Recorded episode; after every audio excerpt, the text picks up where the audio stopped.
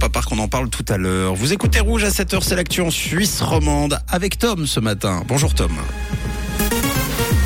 Bonjour Mathieu, bonjour à tous. Au sommaire de ce journal, Valérie Ditli, des doutes désormais émis sur son passé universitaire, les constructions suisses mal protégées contre les tremblements de terre et une journée globalement pluvieuse annoncée pour ce mercredi.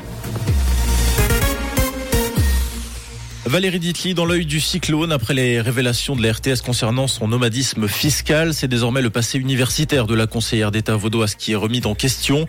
D'après les titres de 24 heures ce matin, la chargée des finances de l'État de Vaud n'a pas travaillé pour le Fonds national suisse de la recherche scientifique comme elle l'avait dit à la RTS. Selon son professeur de droit, Valérie Ditli était employée à 100% par l'université de Lausanne où elle faisait sa thèse de doctorat. Un titre de docteur en droit porté à tort, affirment les journaux. Sa thèse de doctorat n'ayant pas été publiée et mise à disposition de la bibliothèque de Lausanne. Selon les règles, ce n'est qu'après cette étape que les doctorants reçoivent le diplôme officiel.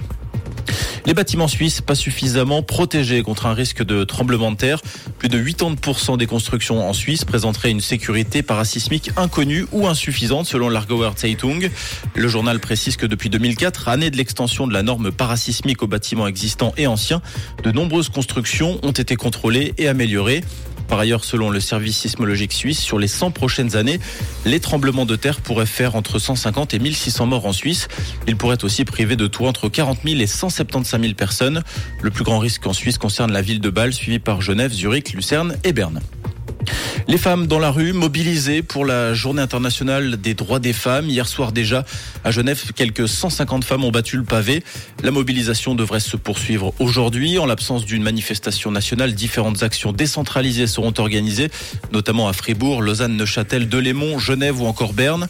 Pour la coordination romande de la grève féministe, cette journée sera l'occasion de protester contre les injustices, les inégalités et les discriminations, mais surtout de lancer haut et fort l'appel à une nouvelle grève féministe. Ce sera le 14 juin prochain. Carnet Noir, l'ancien compositeur et chef d'orchestre Michel Rochat s'est éteint, celui qui a dirigé le conservatoire de Lausanne pendant 11 années, de 1972 à 1983, est décédé le 22 février dernier.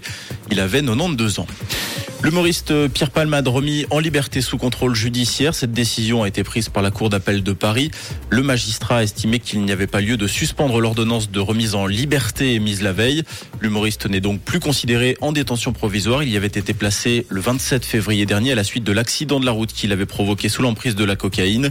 Cela signifie qu'il n'y aura plus d'escorte policière devant sa chambre d'hôpital, au moins jusqu'à l'audience de la chambre d'instruction. En hockey sur glace, Fribourg s'est mis dans une bien fâcheuse posture lors de l'acte 1 de ses pré-playoffs. Défaite 2-1 à domicile face à Lugano en cas de faux pas de m'asseoir au Tessin. Les Dragons seraient éliminés de la course aux playoffs. Et pour ce matin, pas mal de vent sur la région, un temps très nuageux et de la pluie par intermittence. C'est ce que nous annonce Météo Suisse. On compte à peine 1 degré à Bro et à la Tour de Trême et 2 degrés à Montero et à la Cléomoine. Avec de brèves éclaircies à prévoir pour cet après-midi et puis toujours euh, pas mal de vent. Au programme de ce mercredi, une très belle matinée et un bon réveil à l'écoute de Rouge. C'était la météo, c'est Rouge.